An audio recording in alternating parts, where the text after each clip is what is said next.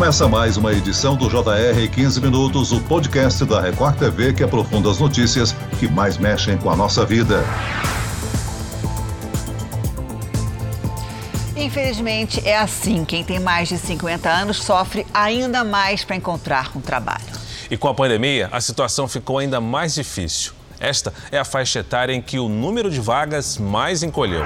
Desde março de 2020, as empresas fecharam mais de 536 mil vagas para trabalhadores acima dos 50 anos. A pandemia agravou o problema, mas as dificuldades de emprego nessa faixa etária são conhecidas. A novidade agora é que há uma mobilização para aumentar as oportunidades e aproveitar qualidades que não são possíveis de se encontrar em funcionários jovens. É o caso da Liga Labora, que pretende empregar empregar mais de 100 mil trabalhadores a partir dos 50 anos. E nós vamos falar agora com o embaixador dessa iniciativa, Pedro Pitela. Bem-vindo, Pedro. Olá, Celso. É um prazer conversar aqui com vocês. E quem nos acompanha nessa entrevista é a repórter Ingrid Gribel. Olá, Ingrid. Oi, Celso, um prazer participar. Oi, Pedro. Eu aproveito para falar que essa é uma situação muito difícil. São pessoas com muita experiência, com bons currículos, mas parece que a idade acaba sendo um fator determinante na hora da contratação. E nós estamos vivendo muito mais com mais saúde. Então, o que explica isso? É preconceito, Pedro?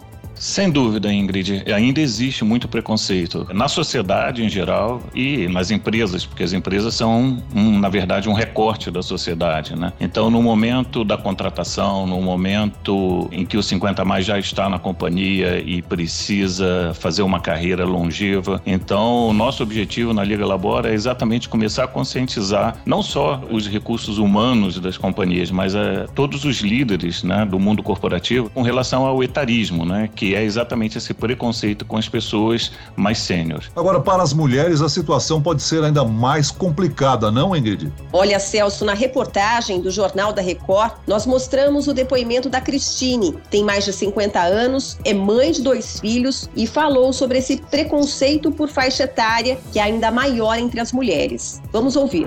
Até porque quando você coloca lá no currículo, ah, mãe de dois filhos, 53 anos, parece que o pessoal fala, ah, não, acabou, essa daí acabou, não, não, não dá para mais nada.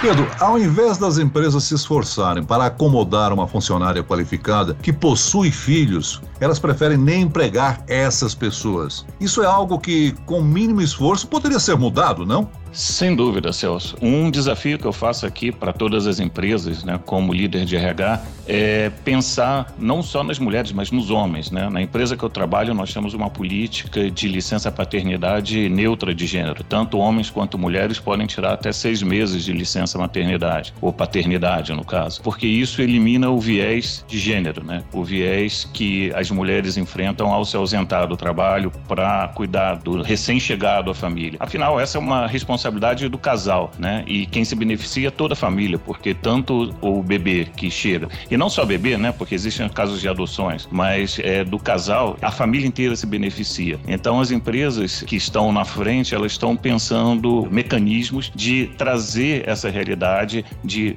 fazer é, esse acolhimento é, dos profissionais, sejam eles homens ou mulheres, depois de uma licença prolongada. Isso causa um impacto positivo enorme na saúde da família família, na saúde mental, na saúde emocional, na saúde física. Isso traz diversidade para dentro das empresas e faz com que a empresa se beneficie de vários aspectos. É uma situação de negócio, né? De, vamos dizer assim, de resultado de negócio mesmo. E foi pensando nesse bem-estar que surgiu a Liga Labora, né? Conta pra gente, Pedro, o que é a Labora e como vocês atuam.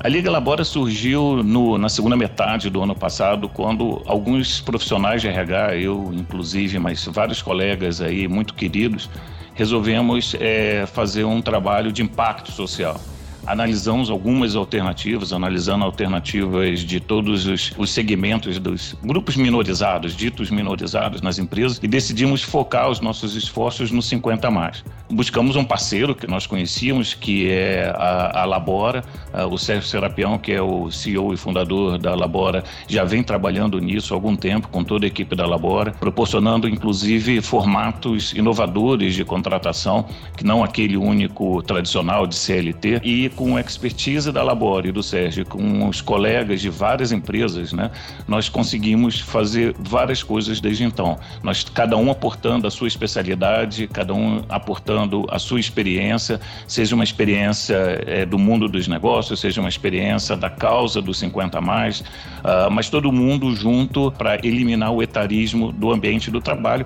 e com isso criar postos de trabalho. E a gente frisa que é postos de trabalho e não emprego, exatamente para levar essa consciência de que a gente está falando de formatos flexíveis. A própria sociedade requer formatos flexíveis e que para os 50 a mais é muito importante, né? O 50 a mais é, na fase da vida que se encontra busca flexibilidade, né? Para conciliar diversos interesses, não só o interesse de trabalho, mas interesse acadêmico, de família. Então o mundo está mudando e a gente precisa encontrar formatos também inovadores de, de trabalho. Pedro, esse preconceito de idade é um fenômeno que ocorre no Brasil ou ocorre em outros países também? Olha, Celso, acontece em todos os lugares. O Brasil não é exceção, nós não estamos nem melhores nem piores que o resto do mundo. Se a gente pesquisa em todos os países, essa é uma realidade é, é muito triste do mercado de trabalho. E que começa né, quando nós tínhamos no passado aquela, aquele conceito de que a vida era de três idades. Né? Até hoje a gente fala da terceira idade. Né? uma primeira idade onde você cresce, se educa, uma segunda onde você trabalha e uma terceira onde você se aposenta. Isso tem mudado muito, né? A demografia tem mudado. O Brasil não é o país que começou a passar por essa experiência. Países da Europa, países da Ásia como o Japão já passaram por essa experiência de inversão da pirâmide, né? A população envelhece cada vez mais e com isso traz vários desafios. É, desafios de como conseguir recrutar talentos, né? Na medida que a população envelhece, na medida medida que a quantidade de jovens entrando no mercado de trabalho reduz, as empresas se veem numa situação muito prática, né? Como eu vou conseguir continuar recrutando, né? Eu falo que é pescar num lago que está diminuindo, né? Quando na verdade tem um outro lago do lado, que é o lago dos 50 a mais, que tem uma quantidade muito importante de talentos, talentos muito bem formados, talentos com saúde, porque esse é outro dado, não só a pirâmide populacional se inverte, como também as pessoas vivem mais e vivem melhor e precisam trabalhar, né? Porque a questão da, da previdência, a questão de ter recursos financeiros para viver mais, se apresenta de forma muito, muito, muito clara para todo mundo, né? Porque à medida que você vive mais e vive com saúde, você precisa de recursos financeiros. Então, o trabalho, além de trazer benefício mental, benefício emocional, também traz a questão do recurso para que a pessoa possa viver é, dignamente por mais anos, né? O Brasil é um caso novo, porque a gente sempre foi um país muito jovem, a gente está começando a experimentar isso agora. Ô Pedro, vocês são 15 executivos de recursos humanos, os 15 embaixadores da Liga Labora, né? É óbvio que vocês praticam isso nas empresas nas quais trabalham. Está sendo fácil convencer outras empresas a aderirem a esse projeto? Olha, eu não usaria a palavra fácil, mas está acontecendo. Né? À medida que a gente tem criado essa consciência, é um prazer, né? até uma surpresa boa ver quantos colegas de recursos humanos e de outras funções começam a procurar a gente para conhecer mais, para se juntar ao movimento. Então, isso tem sido muito, muito bom para a gente ver que os resultados estão acontecendo. Mas fácil eu não usaria, porque o caminho ainda é muito longo.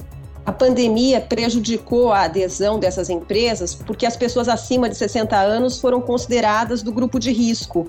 E eu aproveito também para fazer uma pergunta com relação a esse preconceito na hora de contratar por faixa etária, pessoas com mais de 50 a 60 anos de idade. O que está por trás disso? É a faixa salarial? ou às vezes é a ideia de que aquela pessoa mais experiente já vai vir com vícios de empregos anteriores, empresas anteriores. Olha, Ingrid, é, é um misto de tudo. O preconceito ele nasce de mitos, né? Que mitos que a gente precisa desafiar com fatos, com números. O mito de que as pessoas é, têm um custo maior no plano médico, por exemplo, isso não é verdade. A pesquisa que eu fiz na empresa que eu trabalho, né, mostra que não é custo maior não é nos 50 mais. O custo maior em, para efeito de plano médico é na faixa dos 25 aos 35, onde as famílias são maiores, onde tem partos. Então, esse tipo de mito de que que os 50 a mais são mais caros é, como eu disse, um mito. Segundo, a questão da, dos vícios, né, que você mencionou. Isso também não é verdade. Quando uh, a gente, ao longo da vida, vai desenvolvendo competências, uma das competências que a gente adquire com a experiência é exatamente a flexibilidade. Na minha experiência pessoal, uh, os talentos de mais de 50 anos são, na verdade, até mais propensos ao risco, à inovação. Todas as empresas hoje estão buscando inovação. E a inovação não surge se não houver diversidade na empresa. E para ter diversidade, você precisa talentos de todas as idades, não só de 50 a mais, mas de todas as gerações. Então, a questão do talento não ser afeito à tecnologia é outro mito. As estatísticas mostram que as pessoas com mais de 50 anos são perfeitamente adaptáveis à, à questão da tecnologia. Claro que você tem que pensar a tecnologia é, no design da tecnologia, tem que ser feito pensando na, na questão geracional, mas tudo isso são mitos e que ficam muito cristalizados na mente dos gestores, na mente dos RHs das empresas e que na hora da contratação é, acaba pesando. Né? As, as empresas acabam privilegiando historicamente os talentos mais jovens porque acreditam que vão com isso adquirir talentos mais adaptados às necessidades. Mas tudo isso não resiste a, a, a fatos e números e na minha experiência pessoal, os 50 mais trazem muitos benefícios para a companhia. E no caso da pandemia, a questão da idade, ela pode na primeira vista parecer que pesou sim. E de fato, é, eu observei um reflexo onde a gente fala de grupos de risco associados à idade. Mas eu tenho certeza que isso também vai acabar desaparecendo, não só porque a pandemia vai desaparecer e todos torcemos para isso, mas também porque os dados vão mostrar que os 50 a mais não trouxeram para as empresas um risco maior por causa da pandemia. Os cuidados eles têm que ser tomados com todos os colaboradores. Então, pensar que uh, uma situação temporária como essa da pandemia vai eliminar a atratividade que o talento de 50 a mais tem, é outro mito que nós precisamos eliminar da mente dos gestores. Pedro, as empresas em geral nos dias de hoje passam por imposições, por revoluções tecnológicas no método de trabalho. Você diria que os 50 a mais não são refratários a essas novidades? Com certeza, Celso. Os 50 a mais, e isso eu falo é, de experiência própria, são absolutamente adaptáveis à tecnologia. Não só a tecnologia, porque o formato de trabalho está mudando, não só por conta da, da revolução digital e da nova tecnologia que chega, mas também no formato do modelo de trabalho, o modelo híbrido, por exemplo, o modelo de forma de contratação, né, de que não é só CLT, o modelo de trabalho de times ágeis, tudo isso eu vejo 50 50 muito adaptáveis. Né? Uma das características que os 50 mais trazem, além da questão da adaptação, é a questão da visão sistêmica. A visão sistêmica entendido como sendo a capacidade de enxergar a empresa como um todo, é, de não entender só do seu trabalho em particular, mas de, de ter é, um entendimento das conexões que existem entre as áreas da companhia, exatamente porque a experiência traz isso. Então, existem competências que a experiência traz que são muito, muito propícias para o que a gente vê acontecer nas empresas hoje em dia. A diversidade é muito importante para as equipes, né? E a experiência de um funcionário mais velho faz a diferença ali naquele time?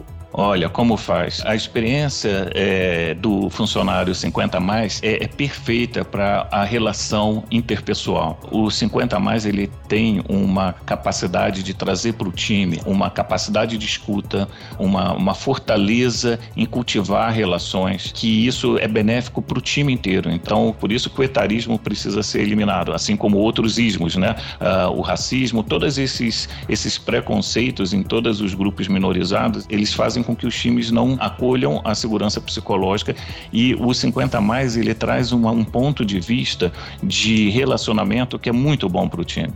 Pedro, vocês da Liga Labora estabeleceram uma meta de promover 100 mil novas vagas, né?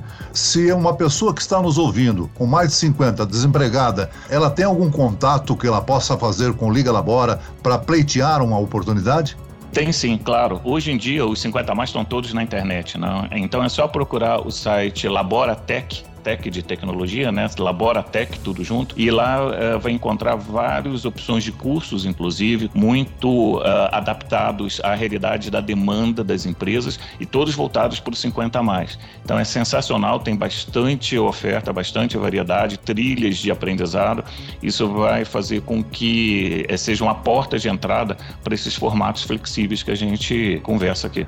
Esse trabalho que vocês vêm desenvolvendo visa somente empresas particulares ou também empresas ligadas ao governo? Funciona para todo tipo de empresa, sejam elas públicas, privadas, que a gente é, tem de experiência que os 50 a mais eles, eles são bem recebidos em todo tipo de empresa. E essas trilhas de aprendizado, elas são, foram criadas para todo tipo de trabalho, tanto no setor público quanto no setor privado. Muito bem, nós chegamos ao fim desta edição do 15 Minutos. Eu agradeço a participação, as informações e parabenizo o embaixador da Liga Labora, Pedro Pitela. Obrigado, Pedro. Obrigado, foi um prazer conversar com todos. E agradeço também a presença da repórter Ingrid Gribel. Ingrid. Muito obrigada, Celso. Obrigada, Pedro, e até a próxima. Esse podcast contou com a produção de Homero Augusto e dos estagiários David Bezerra e Larissa Silva. Sonoplastia de Pedro Angeli. Coordenação de conteúdo Camila Moraes, Edvaldo Nunes e Luciana Bergamo. Direção de conteúdo Tiago Contreira. Vice-presidente de jornalismo Antônio Guerreiro. E eu, Celso Freitas, te aguardo no próximo episódio. Até amanhã.